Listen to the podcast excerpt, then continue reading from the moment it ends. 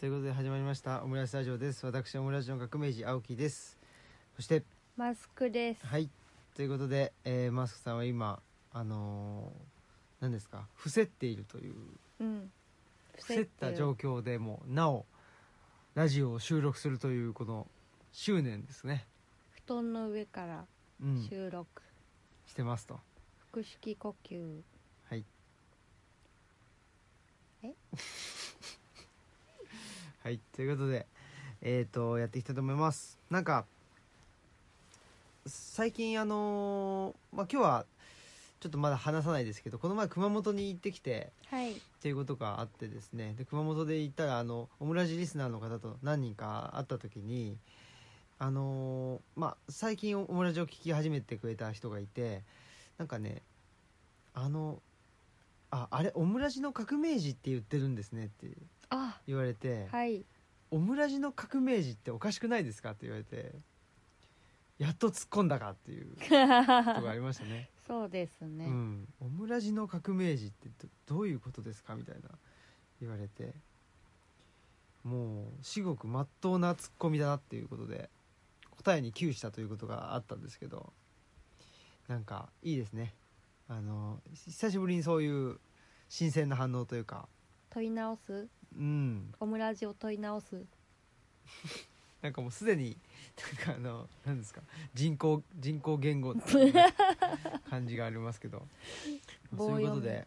はい。あのーですかね？先週先々週と,、えっと茨城でやった森の生活の音声を多分配信したのかなあ、そうですね。はいえっ、と、染谷さんと白岩さんのうんトークと、あ、高松さんももう配信済みですよね。はい。なのでえっ、と3本連続収録ということをしてましてね。はい。はい。森の生活のことはなんか喋ったような気もするけど。喋ったっけ？なんか喋ったような喋ってないような感じですね。そうですね。はい。なんか飛行機に乗り遅れた話とかしなかったからなんかもう方々でしてるからもうよく覚えてないですけいやだっどねてラジオ撮ったの超久しぶりだから。あそっか。はいラジオでは話してない。そうか。じゃあそれこそ方々で話したからってことなんでしょうね。ひどいね。でうん。えっと茨城まあまずあれですね森の生活は茨城県でやりましたね、そうですね。はい。初茨城県だったってことですね。あはい。あの水戸の地だったのではい。関西人なのであんまり行ったことなかったです。ああどうでした？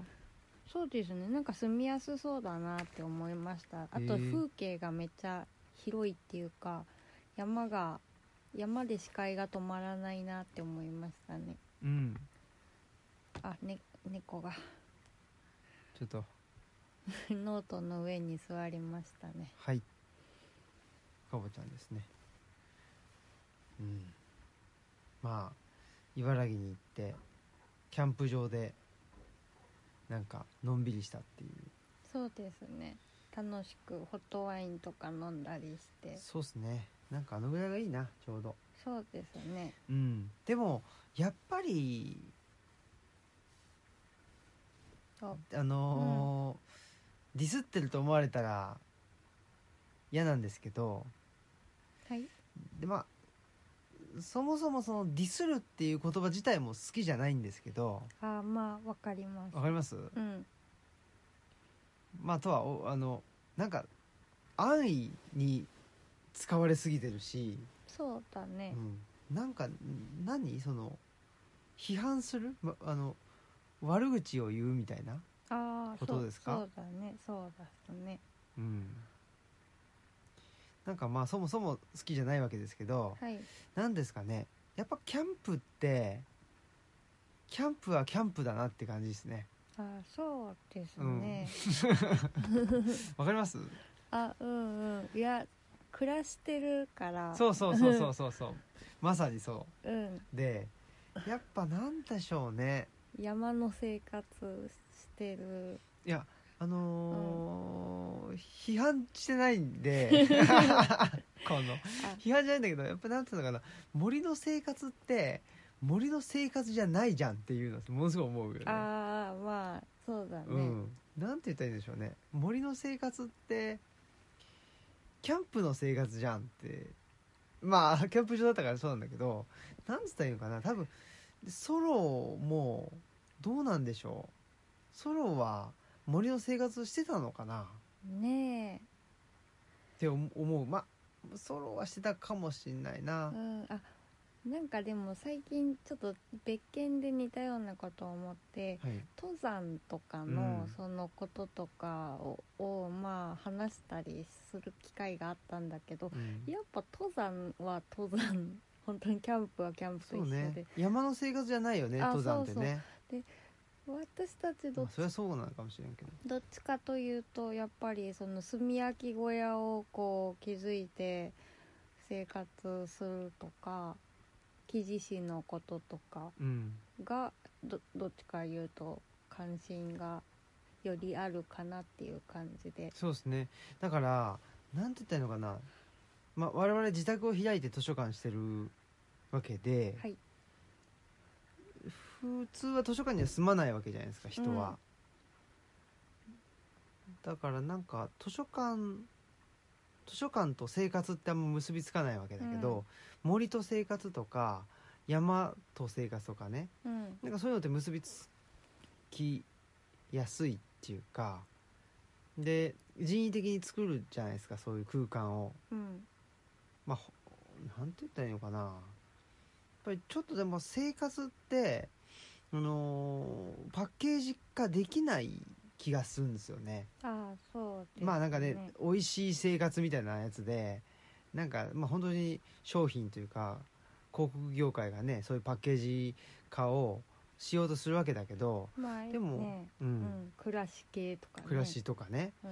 でも本当にその生活ってどっからどこまでが生活かって人によって違うしうん。そんなん言い始めたらもう気にないけどね。いやでも本当そうだよね、うん。なんか本来その福福祉とかで言ったら個別化の原則じゃないけどうん。一人一人全然違う生活があるっていう前提。そうですよね。本来はそうだと思う、うんうん。まあどうなのかな。うんああどうなんだろうね。分からん。一般なんかまあだからそれ何もで。何も言ってない話がさっきから 5分ぐらい続いてる気がするけど。まあでも自分たちにとっては一応生活って言ったらその個別化の原則に近い発想で。うん。でそのなんかあんまり一般化とか比較とかは意味がないというか。そうね。って思っそう思ってるけど。てるけどどうなんだう。ーろうんなんでしょうねでも多分人類史的に見るともうちょっと自然環境であったり遅延血縁であったりに拘束されてると思うんですよ。ああそうか。人類は。はい。だから個別で生活が異なるってものすごい実は新しいあの考え方だしって思うんですよね。ああどうなんだろうね。そのうん定どの？定住しと移動型にもよったりとかなりわいによったりとかもしませんかね？うん。いやそれがその個人レベルじゃなくてうん。なんていうの、まあ、共同体レベルだったり、うん。社会レベルでうん。違ったんじゃないですか？あーとはいえその集団の中のその一人一人の構成員とかそれぞれ違うし得意なこととかも違ったりとか。あーでもそっかその違うっていうののレベルがどれくらいかって、例えばほい。うんとなんでしょうね。あの土器とか末器とかうん。ああいう壺を作る集団が古代にいたとしたら、はい。その人たちがまあ一箇所に定住しているとは限らずにうん。点々とねしてたとするじゃないですか、うん。そこに個別性があったかっていうとなかなか難しいと思うんですよ。ああそうか。あの一人で壺職人としてうん。移動できるほどああ多分、当時の古代世界っていうのはあのなんていうの安全でもないし、うんめっちゃ過酷だよね、うん、だと思うんでだからそのなんていうのかな最小単位だよね。あ人間の最小単位が個人っていうふうになったっていうのは僕は近代になってからではないか。あそれはそうですね。うん。生きるためにそんな少ない人数でいられなかったし。な気がするんだよね、うん。多分ね。と思ってて。でその、まあ、近代になって人間が成立人間で個人がねうん。成立したというふうに仮定するとするならばはい。それはどうやって成立したかというとやっぱりその遅延血縁っていうのを、あのーえー切り捨てる形で独立していくと。そうですうん。ね、でその独立していくか独立していくためにはどう、あのーまあ、何が必要だったかっていうとやっぱりお金が必要だったと思うんですよ。うん、だから都市だったらもうほんと遅延血縁を田舎に捨てて、でうんお金であのいろんなものを買って解決その分するっていう、まあ、ことだったんですよね。うん、そうだと思うんですよ。うんでそれがまあ、あの初期近代の個人の成立とはいいうのと結びついているのではないかというふうに思っていると。はい。いうわけなんですね。だからまあ今日のは話の一つのテーマにもなりますけどはい。その消費者っていうことですね。その消費者であのー僕その熊本でねえっともう熊本行ってきましたんで、はい。でもまだオムラジでは流してないんですけど、はい。なんでまあ次の週から流し始めますけど、はい。その坂本さんとね、うん、とオフィスキャンプの坂本さんと話をしててやっはいぱりその個人が消費者じゃダメだよねっていう話をししたしダメだよねっていうかまあいその特に戦後民主主義っていうのはその民主主義のその、うん、と民の部分ですね。はい。だからまあ個人個人があのなんですかね、えー意見を意思を表明していくと。でその、えー個人、まあと民が主権を持ってるっていうのが、まあ、民主主義なわけですけどその民主主義が民主主義を担っている個人が、まあ、極めて消費者に近いっていうかもうほぼ消費者だったということが、まあ、一つの問題点としてあるんじゃないかっていう話を熊本のあの、えー、と日向文庫さんでしたんはいですよ。であそうだなと思ったしなんかねまああの我々もやっぱそう消費者じゃなくいたいなっていうふうに思うわけじゃないですか。はいでもその個人が確立するっていうことを考えた時に消費者以外の形として遅延血縁を切り捨てて個人っていうのは確立できたんだろうかということはなんかふと今思いましたね。なるほどね、うん、えあれですよね。その前にあの名古屋のオンリーディングさんでうん、黒田ご夫妻とお話しした時も消費者マインドっていうねうん。言葉が出てましたよね。うんっていうんでなんかねまあそのなんて言ったかな。つまり個人っていうのをの確立の仕方が間違っちゃったから消費者になってるっていうんじゃなくってまあそれは一回必要だったのか、ねえだからそこからポストね次が生まれることは必要だけどその過程自体は通るところだったんじゃないかってことですか？いやーだからそこをすんごいトイレの音してるけど。かぼちゃんがトイレのすい砂をません砂をというかトイレをしてる音ですねこれはね。BGM ですね。本当やね。だからいやその絶対にそういう経路をたどんなきゃいけなかったのかどうかっていうのは分かんないんだけど。まあでもねそこはもうねうん。ここはもう通っちゃったからって感じですそうよねね。でもやっぱりねそのなんて言うんだろう。誰にも頼らずに暮らしていきたい。なった場合にぱり必要なものっていうのは一つはそのそう、えー分業化された社会が必要ですね。うん。一つは。うん。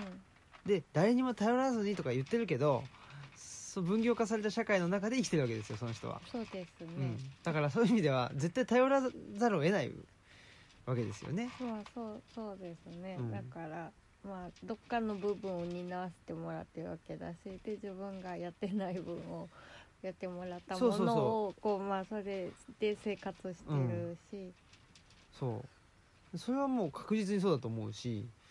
でその分業化された社会をやっぱり利用するためにはやっぱり、えー物々交換だとやっぱりね回っていかないと思うんですよね、そのしその人の生活が。ね10 10日価値とかね結構やややこしいですし。うん、なのでまあ貨幣っていうのが必要になるんだろうなと、はい。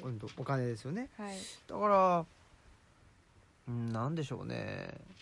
やっぱり、まあ、前近代から近代になるにあたってまああのえーっとねセルフメイドマンって自分その、まあ、自立した個人ってことですね。はい。自立した個人セルフメイドマンになるためにはやっぱりあの資本主義社会っていうのを前提にした上で、えー個人が確立したんだということなんですよ。うん。でそうじゃなくてその社会主義であったりと共産主義であったりっていうのはやっぱり個人の自由っていうのは結局認められてなかった、わあけですよね。そうですね。うんまあ、認められてなかったというか、まあ、みその本当はね、えっとまあ、あの個人たる労働者が集まってその労働者の意思によって、えーまあ、そういうなんですかね政権を作って、うん。そういう国を作ったということなのでそもそもは個人っていうのは認められてたはずですけど結果的にやっぱりそういうその計画経済であるとかうん。そのその国のあの形をあの資本主義じゃないわ。共産主義っていうふうにした場合には個人の自由は認められなくなっちゃったっていう結果的にね、っまあそうですね、ていうのがあるんでということはやっぱり個人の自由をある程度認めるということを考えるとやっぱりその資本主義っていうのがあって、うんとまあうんとお金を稼いでそのお金によって、えー分業化された社会の中でサービスを得ていくというところが現時点で一番あの人がね自由っていうのを得れるまあ形なんじゃないかなと。おー。いうふうに思うわけですよ。はい。その時にそれがその自由の得方が買い物だけってなっちゃうとうん。100%消費者になってしまって本当はまあ買い物じゃなくても手に入れられるものも買い物的に手に入れちゃうとか、うん。物事を買い物的にえーししか見れなくなってしまうっていうのがやっぱりそれがちょっと問題かなっていうのは思うんですよね。うんそうですね、うん。なんかな何々活ってねなんかうん就活とかね、婚活とかねなんかそれもちょっと買い物っぽいなっていうね、うんうん。条件をこう絞ってでなんかその中から選ぶとか、うん。うん。そなんかとかお金を払って人生をの選択するみたいな感覚がちょっと買い物っぽいなっていう。そうですよね、結局ねそのなんでしょうね。えーっと手段手段を使ってうん。目的のものを、まあ、得るわけじゃないですか、うん。でそれがやっぱりそのこれだけ資資本主義が蔓延というかもう骨の髄まで染み込んでしまっていると、うん。結局その手段っていうのはもうお金以外ではなくなってしまって、うん。まあ、僕も彼岸の図書館で書きましたけど本当万能ツールなんですよねお金がね。うん。そうするともう全てまあ薬でもそうですけどね万能薬ね。おかんあの頭が痛かろうがお腹が痛かろうがなんか吐き気がしようがとりあえずこれ飲んどけばどうにかなるわみたいなものにやっぱ頼りがちになっちゃうじゃないですか、うん。そっちの方が考えなくて済むし、うん。とりあえずそれさえ持っとけばっていうことになるので、そうですね、うん。だからそのねあの消費者マインドっていうね言葉が出たけどなんかそれってその人の資資質っていうかなんかあぐらかいてるとかそういうことじゃなくてなんかやっぱりその奪われてるというか、うんうん。その万能薬あったらやっぱりまあそれを手にしたらそうするでしょって思うしどっちかというとなんかそのねあのオンリーディングさんで話した時ももっとみんなのオンリーディングになってほしいとかそう参加してほしいとかそういう感覚とかあると思うんですけどでそれってなんかうんなんていうなんていうんだろう。なんかやっぱりそのお金によってちょっとその参加とか自分で作ることが阻害されてるようなうん。気がしてしまいますね。そうですよね。とは僕はそう思っていてえーですね。だからやっぱりなんていうのかなその原初の形っていうことを考えた場合にあのやっぱりお金に変えれるものもあるし変えれないものもあるしで変えれるけど変えない方がいいものもあるしその変えられないんだけどちょっと変えてみた方がいいんじゃないかっていうものもあるし、まあ全部ね実験してみてね。やっぱこれはもうね、うん、変えない方がいいわとかね。そう。それ人によって違うかもしれない。違うと思うし、そうそうそう。そういうことだと思うし、うん。そもそもお金があのなんていうのかな。お金に価値があるってなんで思えるのかって言ったらやっぱり日本国っていうのがあって、えーそこが発行してるわけでしょお金を、うん。だからその国っていうのを前提にしないとあのそのお金にはだってあんな紙だだからそうですうんね、そんなねあのあれに価値があるってなんていうの？あのいや紙じゃん。でもまあ日本国がしあのその信用を、ね、この紙をお金として担保してるんだからお金として使えるんだっていうところからスタートしないとうん。もうあれがうんいやねいやお金いや以外の何物でもないでしょってなっちゃったらそれちょっとやっぱりまずいと思うんですよね。あそうですね、うん。だってねその教皇とかであの歴史の教科書とかでねうんうん。あの札束めっちゃ積んでるけど、うん。もう紙束になっちゃったっていう写真とかあるじゃないですか、うんうん。まあ、そうなることもねあり得るわけだしうん。ね、そうそうそう。ね。だし。でそもそもうーん金か銀かってね、うんうんうん。あってそれ自体に価値があるっていうのはやっぱり例えば金でああそれはね僕あのマルクス読んでて、うん。やっぱマルクス書いてないんですけどうんもともとはそのお金は金だったっていうことを言ってて、まあ、そこから話が始まるんだけど、うん。なんでに人間はお金を金にしたんあ金をお金にしたのかなと。でお金にするってことはあのなんていうのかな。それが価値の基準にななれるわけでしょ、うんうん。でほそれが例えば、まあ、100円の価値があるっつったらあのなんか他のものとそれを交換できて、うん。でまたその100円を他のものと交換するとしたらもしかしたらまあ野菜だったらもっとたくさんかもしれないし、うんうん。そうじゃなくてなんかすごい精巧なアクセサリーとかあったらそれかもしれないしとか、うんうん。そうまあそのお金、えーを中心に回ってる社会のことをマルクスはめちゃくちゃ、あのー理論的に分析したわけですけど、まあ、はい。それが資本論だったわけだけど、ただなんで人間は金をお金にしたんかなっていうのはまあ特にマルクスの関心でもなかったとか言ってないわけですけど、うんうんうんで僕それがなんかすごく気になってね。確かにね、うん。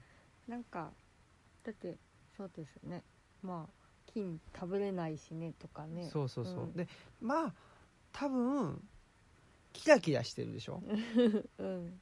だし錆びないんですよ、ああそうか。うん、だ永遠ってことだよね。うんでその永遠性に何か価値を見出したのではないかと。あこの仮説は。思ってるわけですけど、はい。まあまあ。それはいいんですけど、あはい。なんだっけ。な なんだっけね。なんだっけね。まあそうそうそう。そんなことで。消費者。そうそう。だからあのーやっぱり消費者一本やりというかですね。あのー I am consumer というふうにならないためにはやっぱり、えーその近代社会が成り立つ前の状態からスタートしたいなっていうので、うん。まあ、まあそれをその土着とも言ってるし、うん。ね。それをその彼岸とも言っているし、っうん。ていうことですわ。そうですね。はい、っていう話をですね我々は方々でしているつもりだったのだがあしかしっていうね。その話ですか。その話をちょっとしないといけないっていうね。じゃはいあちょっとジングルを流しましょうかね。はい次のコーナーでその話をします。はい。はい。ちょっと待ってよ。もう壮大な枕だったわけですよねはい。はい。い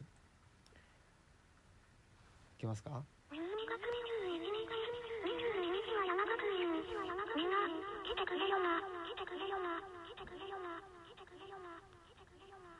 はいということで12月21日22日は山学院があります。よろしくお願いします。ぜひ。はい。寒い山奥でえー、なんか温泉に入ったりして本を読んだり。本を読んだり温泉に入ったりあとは何でしょうね。言いたいことを言ったりしましょうと。いいね。いうことですね。だから本当今の話でねもう彼岸とかあのね土着っていう話でやっぱり近代を相対化していきたいなっていうことですね。はい。うん。そんな風に思ってます。で思っていてそんな風なことを喋ってたわけですけどね。まああのーこれは我々のい意図とは違うというかですね。全くなんかとんちんかんだなというふうに思ったというまあまた文句ですけど。まあよくあることってことまあうねんなんだだからそのオンリーディングさんでもね言ってたことですよね,うですね。あのまあオンリーディングさんの回はまだ配信してないんでまたそれも、聞いてくだうんさい、すごい聞いてほしいですけど。楽しかったんで。そうですね。ね。うん。楽しかったですね。はい。でまあその消費者っていうところでしょうねポイントはね、はい。だから消費者っていうのはまあさっきの我々の定義で言うとまあそのお金が万能薬だと思いすぎてしまってそれしか手段がないんじゃないかと思っちゃっている人でありなんでしょうね。やっぱその買い物っていう視点でしか物が見れなくなっちゃってるっていううん。とこでしょうね。そうですうね、ん。だからなんかねそれって人間の可能性が阻害されてるなって感じるんですけど、うん。まあ、要するに何があったかっていうとあのとある場所で講演をしたらそのフィードバックですっていうことで、まあ、5段階評価の満足度とか、まあ、改善点良かった点みたいなのをアンケートでもらいましたっていう、まあ、だけじゃだけなんですけどね。まあでもなんか、うん、数値化とか、まあ、そういうことじゃなくないっていう話をしてきたつもりだったのででなんかそのもうあのこんこんなに弱い人たちでも自分でやって発信してるのでみんな自分でやって発信しましょうって言ったつもりだったんですけど、まあ、こういうところがちょっと分かりにくかったですとか、うん、なんか消費公演を消費ししてるなっていう風に、うん。まあそういうそのアンケートの項目自体がもうやっぱり参加じゃないよねっていうか一緒に作るんじゃないのっていう感じがしてしまってなんか消費するための装置が用意されててでなんか私たちは別にあんまそういうの気にしないから もうね全然いいんですけどなんか参加する人側のマインドがその消費だけになっちゃうからもったいないなって思ったんですよね。うんでなんかそういうの用意されてたらやっぱなんかみんな真面目な人ほどこう項目がせっかくあるからとかって全部きれいに埋めたりするんだけどなんかそれすればするほど頑張って消費者になっちゃうなと思ってその人の可能性がすごい狭くなってなんかその人自身の空気が少なくなっていくような気がしちゃったですね。うん。アンケートをフィードバックしてもらってこんなこと考えちゃったんですけうん。ねなのでそのアンケートをね僕は見てないわけですけど あどの帰ってきたらねあれですよ。あのほら帰ってきたらもう帰ってくる5分前ぐらいにもうシュレッダーにかけてたっていう、シュレねッ、ダーにかけて今流ない行りの。シュレッダーにかけてシュレッダーないから家にないですシュレッダー。あまあなんか。あいやいやね我々のほらやっぱり尊敬するね。あの某某安倍晋三あの先生スタイルで言うと大事な書類はねあの全てシュレッダーにかけるっていう。でないものにしてすぐすぐシュレッダーにかすぐけるシュレッダーにかけちゃうっていう すねごい大事なのに即シュレッダーっていう。すごいですよね。あいつなめんな本当に。本当に。ちょっとなんかね。大丈夫かね？てかあんなリーダーでねうん。てかそのそもそもやっぱり能力がないっておいうことじゃん。まあそうそうですよね。すぐ。ち違うことで起こってるけどね今はねちょっと。まあなんかねそんなすぐ忘れちゃう人たちを そうそう。あの国の重要ポストにつけといてあの、うん。で実際今大丈夫じゃないじゃんっていう、ね。まあことですね。でしょ、はい。しかもなんかさなんつうの？そんなことでそんなことで国会の時間を使うなみたいなことをまあねあの、答弁。えー、と安倍ちゃん支持者とか自民党支持者は言うわけだけどよく平気だよねってあんなねそのまあなんていうの？ライアーライアーですよね。あうん。う嘘つき太郎ですよね、子供になんかね見せられない感じありますよね。まあ子供いないんだけどあの普通にその辺の子にもあんまり見せたくない。そうそう見せたくない、うん。ねえ。だってなんていうの？もう本当にそこ子供のねあの疑問でここねなんでああなの？って言われたらもうちょっとねこと、こ答えに窮するというね感じじゃないですか、ね、嘘ついたらようようないよって言えなくなっちゃう。言えなくなる。泥棒の始まりってまさに泥棒ですよね。あそうね。国民の税金をねもう本当にあの自分の支援者とかねね。自民党の支援者に、まあ、まあいいや。あこの話じゃなかったんですよ。あの本題はね。そうそうそう。何でしたっけ？あそうそうそう。でまあそのアンケートはねあの見てないんですよ。まあちょっとね。目に触れ、まあ目に触れもそうそう。あのササーバーサーバーにも残ってなかったんでね。まあ、ちょっとあんまりもうなんちゃら方式で。そのそのせっかくだから埋めなきゃっていうのと同じで なんかせっかく書いてくれたからこう真面目に見なきゃっていうのがなんかこう窮屈なんか社会を窮屈にしてると社か会が窮言っ屈て いいっすね。たすごい。いと思いますよもう。いやでもそそんなもんですよ。昔はでもその真面目にこの項目埋める側だったんですダメダメ。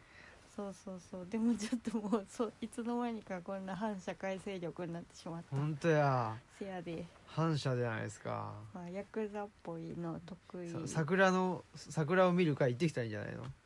は反射でね。友達が誘われたけど行かなかったって言ってましたよ。ええ。まさに。桜を見る会？そうそう。誘われたの？誘われたら誰に誘われたの？まあなんか演者でそういう人がいるらしくて。でもそもそもそれおかしいじゃないですか。なんかちょっと一緒そうそう一緒に来るって言われて。そういうもんじゃないでしょそうそうそうそうそう。本当にいね。やほんとそんな感じなんだなと思って。めちゃくちゃだな。まあということで。はいえー、そうそうだからあれですよね。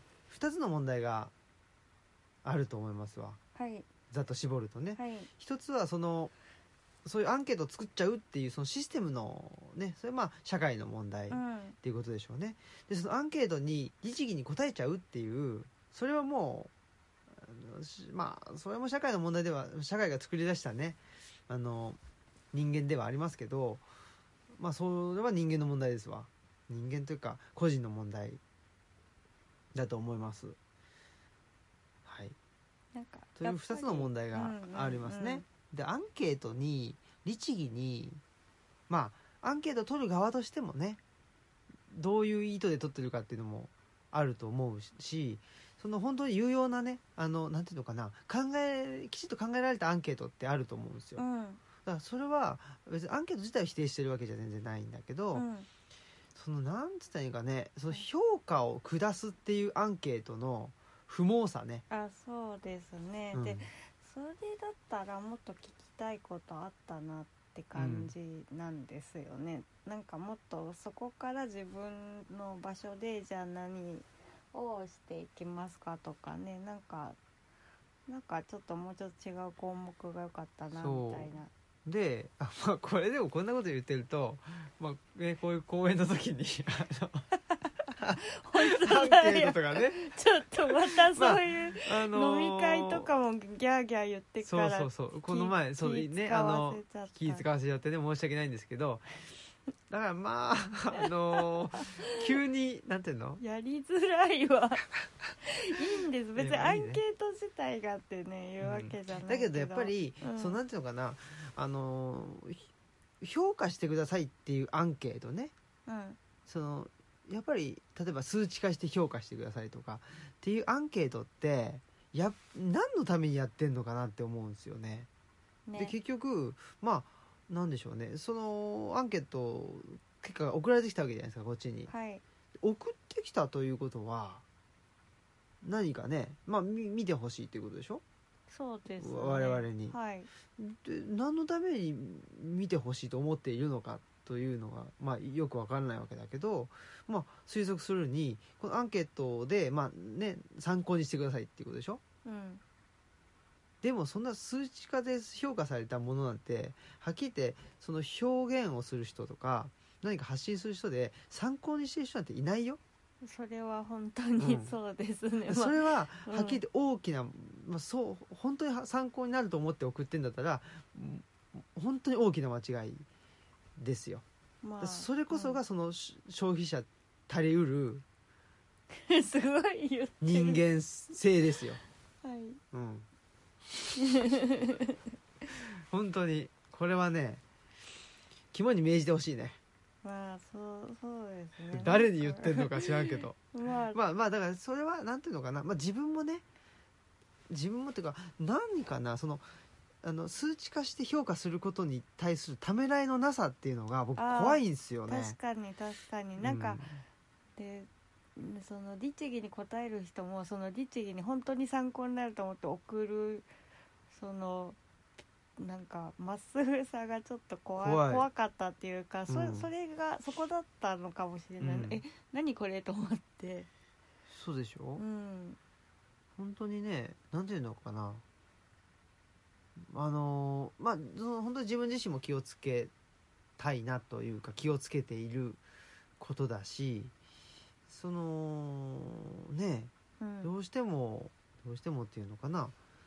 なんか評価に評価するという行為に対してのそのハードルっていうのがちょっとなんか低すぎる気がするんですよね。だあから何でもかんでも評価できちゃうでしょ。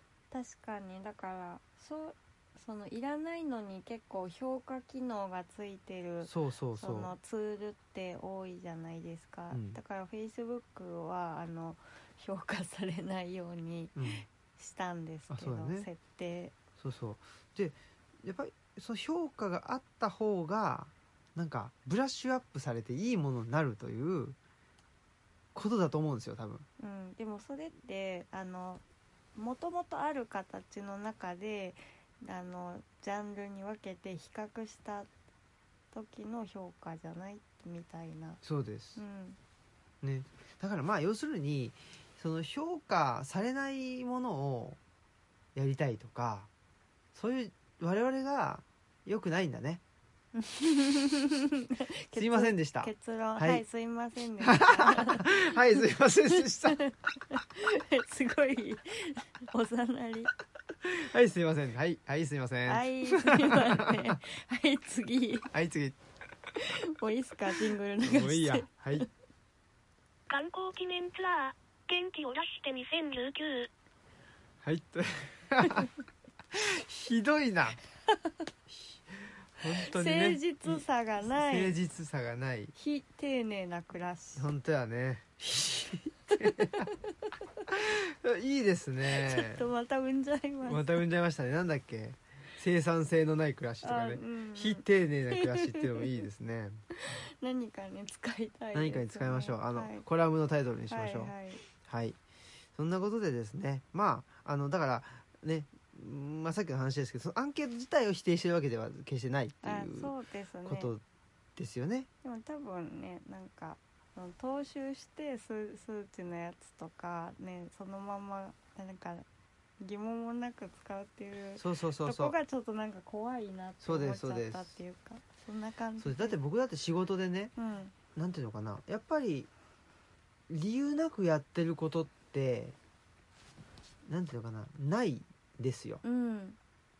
理由なくやってることであってもやっぱりあこれって何のためにやってんだろうとかやっぱりちょっとふとねあのー振り返るというかやっぱりまあそれこそ問い直すんじゃないけど問い直しますよね定期的にね。うん。でまあ普段の生活でねそんなことしてたら大変なんですけどやっぱり仕事としてやってるとかなんかねそういうその形があるものとしてなんかあのやってることっていうのはやっぱりある程度ねそういうふうにしないといけないんじゃないかなと思ってるんでそういう数値化をしたというのであればこれそれはなぜ数値化したのかっていうことですよね。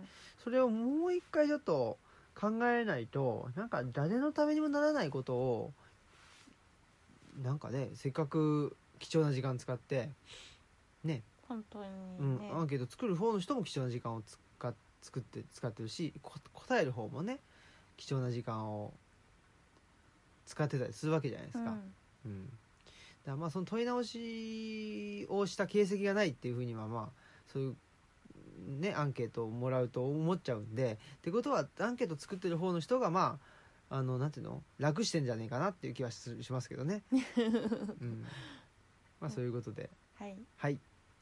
であもう一個文句言っていいですか？またま文句多いな。何ですか？あそうそう。あのー我々は「彼岸の図書館」という本を出しましてね。はい。でほらあのアマゾンの アマゾンのレビューですよ。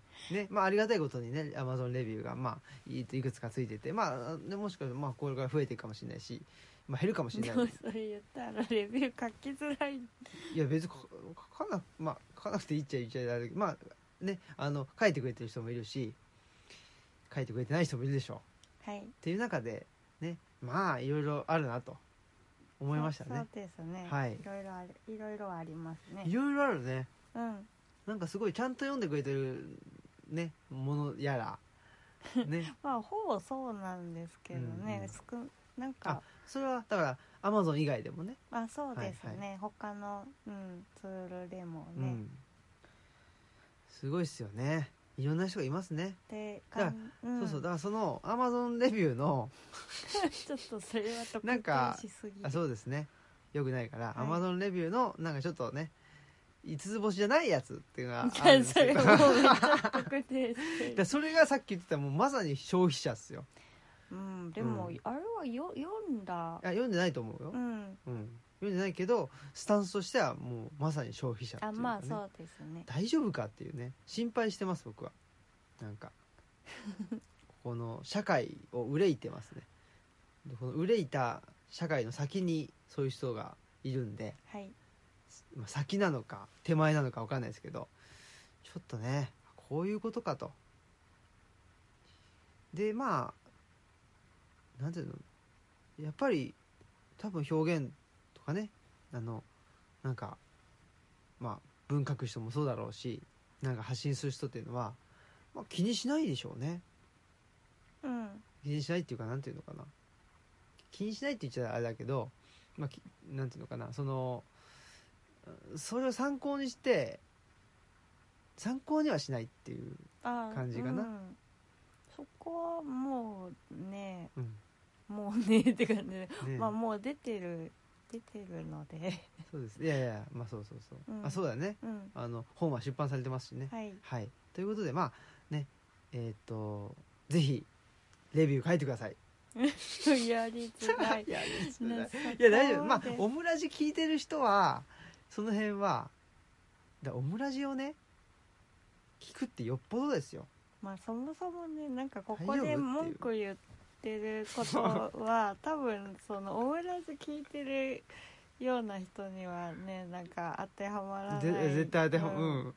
って言ってそれをね思って言ってるってなんかちょっとね本当に本当に性格が悪いなっていうことなんですけど。本当に性格が悪い男、本当に。なんだっけそれ。世界一性格が悪い男。す鈴木みのるさんですね。はい。はい。まあそういうことでですね。まあやっぱりあそうそう。あの熊本でねオムラジリスナーのあの勇者氏が会いに来てくれて、はい。うん、長崎からね、あすごいね、うん、遠いでしょうね。ねいやああいう出会いがあると嬉しいですね。本当にね。だからまあ我々も全国ツアーとか言って行くんでね。オムラジもし聞いてる方がいたら。でやっぱオムラジリスナーってね名乗らないんですよね。オムラジリスナーですって。あそうあそうですか。やっぱあ奥ゆかしいね。ああそうか、うん。あでも確かにな。聞いたらあのあラジオも聞いててみたいなことを言ってくださったり、うん、しますね。そういえば。だからああのお奥ゆかしさもやっぱりいいですよね でも別にリスナーですって言ってもらってもいいんですよ。いやいやいやいや。それはね。じわじわ分かっていくっていうところもいいんじゃないですか？あそうですか。うん。はい。素晴らしいですね。はい。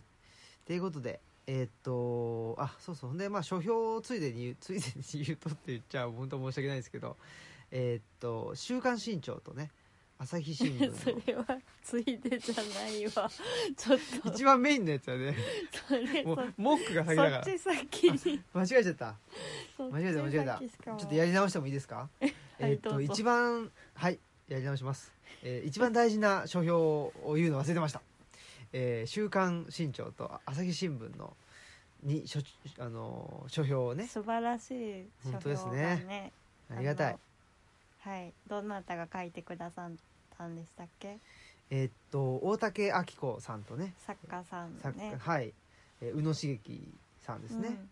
政治政治学ですね。はい。いや僕はもうあの、えーま大竹明子さんのやつはねえーっと菅敦子さんの本を多分読んだことはあってうん。で宇野茂樹さんのやつはもう何冊もね。そうですね、うん。未来を始めるあーとかとねかね。そうそう私時代のデモクラシーとかね。うん。あとはそのトクビルの研究あ者でもあるんでね。はい。やっぱり、うん、すごく面白く読ませていただいていたのでその方がねそういうふうにあの、まあ、書評を書いてくれたということで嬉しかったですし、まあ、反響っていうのもね、えー、といくつかいただいておりますはい。という感じですかね。ありがたい。ありがたいですね。はい。そんなことでえー、彼岸の図書館情報はこんな感じですか？何かありますか？他に。あああとそうそうですね。あ12月12月28日。あ本当や。12月28日えーっと奈良県奈良市にあるあのプロボノというですねあの僕が勤めている社会福祉法人のビルがありましてね、えーそのプロボノ福祉ビルっていうの5階であの今はプロボノ今というか今年からねプロボノ辞めて東京に行った角光さんが帰ってきてね、えー角光さんと一緒に、えー我々2人と、まあ、彼岸の図書館を巡って話すということですね。諦めた先の諦めなさというトークイベントをします、そう。ですね。2時からかな。はい。でねあのまあこのツアーの中では多分唯一そうなるかなと思うけどなんかトークグループなんかはシェアみたいなねうん。時間があるので。そうですね。うん。だから私たちだけじゃなくて、まあ自分たちのねこともシェアしてもらえたらなみたいな感じそうですね。ですよね。うん。あのリカバリーのはい、話っていうのをね、ちょっと中心に。まあ角光さんソーシャルワーカーなんでねまああの僕よりもリカバリーっていうのにねまあ詳しいというふうにも思いますし僕はまあリカバリーっていうのをちょっと自分なりの定義っていうのもうん。含めて使ってる部分もあるので、えーその辺で、まあ、僕の言うリカバリーっていうのと、ねそのまあ、社会福祉の文脈でいうリカバリーっていうのの違いとかもねぜひ聞いてみたいし、まあ、別にその違いとかどうでもよくってあのこれからの時代ってリカバリーってとても大事だよねとかリカバリーというのを、まあ、それこそね問い直していくことが必要なんじゃないかみたいな話ができていたらいいかなというふうにも思います。そうですね、はい。あのちらっと打ち合わせした中ではなんかまあリカバリーってなんか一回やっぱずずっと順調に登っていくんじゃなくて一回どっかでちょっとこう落ちてっていうか、うん。まあなんか挫折があってからのあので全く元の状態に戻るんじゃないけどまた違った形で復帰していくみたいなあのところがあるねっていうのでうん。だからやっぱり一回ちょっとそのねあの挫折することはあの前提としてあるっていうのがすごいああそうだなと思ってだそれもすごい楽しみだなと思いました。うん。そうですね。ということで、えー12月28日土曜日ですね。はい、はい。ぜひ奈良市にお越しくださいと。はい。まこれがその2019年の最後。最後ですね。さすがに最後。うんさすがに最後ですね。ですね。はい。でまあ2020年はまたいろいろはい。各今のところ地東京と高松とどこでしたっけ？鳥取か。と新潟。新潟にも行きたいなと思ってます。はい楽しみです。そうですね。はい、まあ、その間にですねリブロレビューという、まあ、もうほぼでき作ってもらってますね。書評ん。書評集。まあそうですね。ルチャリブロの蔵書書評集ということですかね。ね。で私たちとお客さんが、トーカーのお客さんがはい。うちの蔵書を紹介してくれる本そうですになってます。ね。いやめっちゃ面白いと思いますいやねこれ。本当にそうです、うん。だからいつもね私あの試書席でお客さんと話してて本返してもらう時にこうこれはこうだったっていうのを教えてもらってそれがすごい楽しいんですけど、うん。それをなんかお裾分けできる感じですごい嬉しいです、うんうんうん。ねその蔵書とその利用者さんを同時に紹介できてる感じもあってはい。ねすごく面白いなと思いますしマスクさんはどうですか？なんか一冊これが印象に残ってるなっていうのはなんかあの自分で書いたやつでもいいんですけど。あーでもあのそうですね。結構漫画も入ってるなっていうのが、でなんかアタゴールあえっ、とアタゴールじゃないわアタゴールじゃなくて。アタゴールもあるでしょ？アタゴールもあるか。うん。あれ？茅原さんがあそうか。書いてくれてえっ、と。た「アンの世界地図は」あそうか。うん、もうそうですね。336うんうとんかもね、入ってて。うん。でなんかあの大体漫画を私が勧めて読んでくださるうん。ので、なんか嬉しいなと思って。う、ん。でうん。そうですね。でえっとまあ一冊メインの本紹介する本があってうん。でなんかねそこからちょっとあのほ他の本にもつなげてみてくださいみたいなことをね無茶ぶりしたら、まあ、それに答えてくれてる人もいて、あ確かに、うん、だからなんでしょうね。えっと多分全部でえっと20本ぐらいあの、えー文章の数うん。はあると思うんですけど20多分20ぐらいあるね、うん。20冊じゃなくてもっとあるんですよね。あそうですね、うん、出てくる本はね。だからねいろいろ読みたくなりますよそう、ねうん。なかなか面白くもあり渋くもあり、うんね。うん、っていう感じかな、うん、だからまあ僕の関心一本じゃ全然ないし僕のかん僕のような関心を持ってる人っていうのは逆に少ないような感じですね。ああそうかもしれないですね、あのうん。常連さんが結構その普段の利用って私がいることが多いので、うん。おすすめする本が割と私の好みとか、知ってる本っていうのが反映されやすいのでで結構み皆さんねなんか適当なこと言って 適当なことっていうか私もそれ好きですとかあのすごいあの少ないボキャブラリーでおすすめしてるうん。のをなんかすごいよく覚えてくれててそれを書いてくれてるんですけど汗をかくみたいなうん。はあって。進めるボキャブラリーが少ないと思って冷や汗をかきましたね。はい。はい、まあそんなリブロレビューもねもう12月下旬には出ますんでそれがあれですね。あの山学院にも来ていただければ手に入りますし、えっと、12月28日にも、あの販売はしようかなと。ですね。いろいろ持っていくのでルッチャも持っていこうと思ってますし。そうですね、はい。ルッチャの新しいのもちょっと来年の春ぐらいには出したいなというふうにも思ってます。はい。はい。ということであそうそう。ほんでまあちょっとねえっと少しだけ本のご紹介ということですけどあ,、はい。の最近読んで面白かったのは「まあ、日本列島回復論」っていうですね新潮選書の井上武和さんが書いてる本です。はい。これなかなか面白くって、えーこれがねあのリカバリーの話があ最初にね出てきて。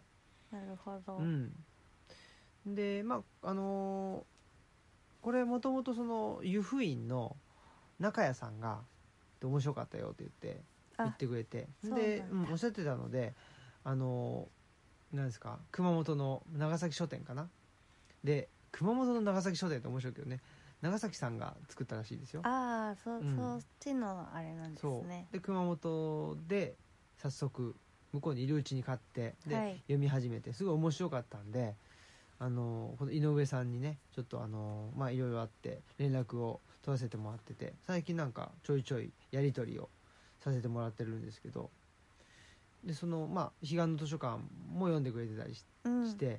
で、と、リカバリーなんですねみたいな感じですごいあの共感しますみたいなことも言ってくださってたりあして。あ嬉しいですね、うん、やっぱりリカバリーっていうのはさっきのあのーなんていうの消費っていうの消費は何活とかっつってやっぱりその買い物だしこっちから何かを手に入れに行くっていう感じですけど、リカバリーっていうとその新しく手に入れるというよりももうもともと持ってたものを、まあ、取り取り戻すって言っちゃったあれなんだけど、うん。なんかまあ見つめ直すとかねまああの本当回復ですよね。だからそうんね、新しく何かしようとか言うんじゃなくってちょっとちやっぱりなんていうのかな回復って、まあ、まあまあちょっとちょっと寝てなさいよみたいなうん。こととかあんまりそのなんていうの活動的になるのを自制するような、うん。あの行為だと思うんですよね。うん。うん、でどうしてもやっぱり我々ねその買い物熱にあの浮かされてるというかあの消費者、まあ、それが消費者マインドなんでしょうけど何か新しいものをしなきゃいけないんじゃないかとか何か活動的にならないじゃいけならなくちゃいけないんじゃないかっていうふうに思いすぎているような気がしていてそれがまああのリカバリーって回復だし回復だはまあちょっとじっとしなさいっていうことだしそれが前にも言ったあのネガティブケイパビリティっていう前にも言ってないのか熊本で結構散々言ってたんですけどあうんネガティブケイパビリティとポジティブケイパビリティって言ってまあネガティブなねその宙吊りの状況っていうんですかね。なんか新しいものを何か手に入れるのでもなく、まあ、かといって完全に諦めるのでもなくその宙吊りな状態ね。そこに耐える力っていうのがまあネガティブケイパビリティというふうに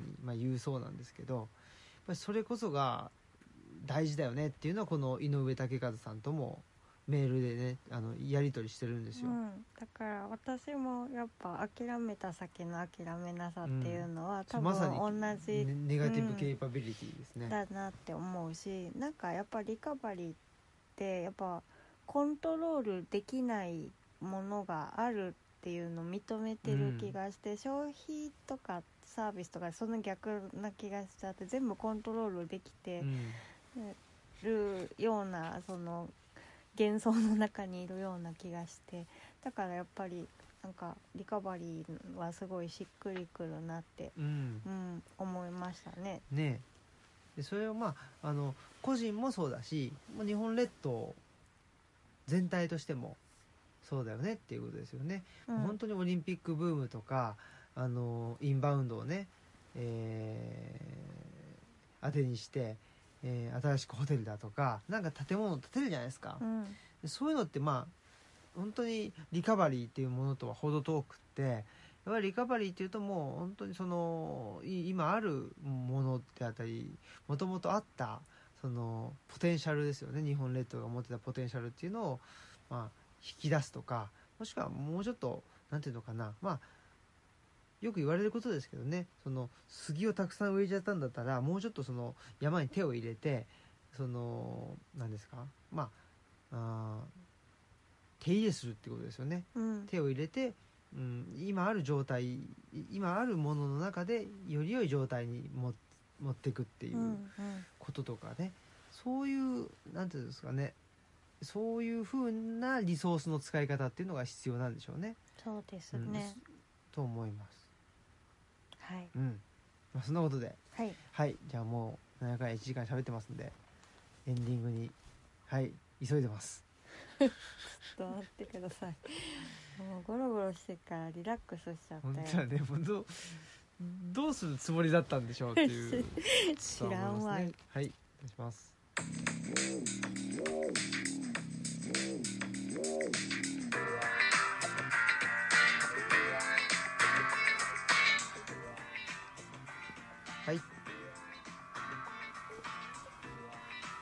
ということで、なんか、でかいですね。なのないか。うんですね。はいはい。ということで、えーエンディングです。えっ、ー、と、何ですかね。まあ、さっきお知らせも言っちゃったんで、はいはい。もう特にないかなとは思うんですけど、はいえっ、と、まあ、あとは、名古屋のオンリーディングさんの音源と、あと熊本の音源もありますし、はいあと今ああさって大阪で。あさってだから収録時時点であさって配信時点で明日。大阪でえーっと坂本さんと3人でえーっとトークしますと、はい。大阪の肥後橋のカロさんですね。はい。はいでしますよということもあります。はい。そんなとこですかね。そうですね。はい。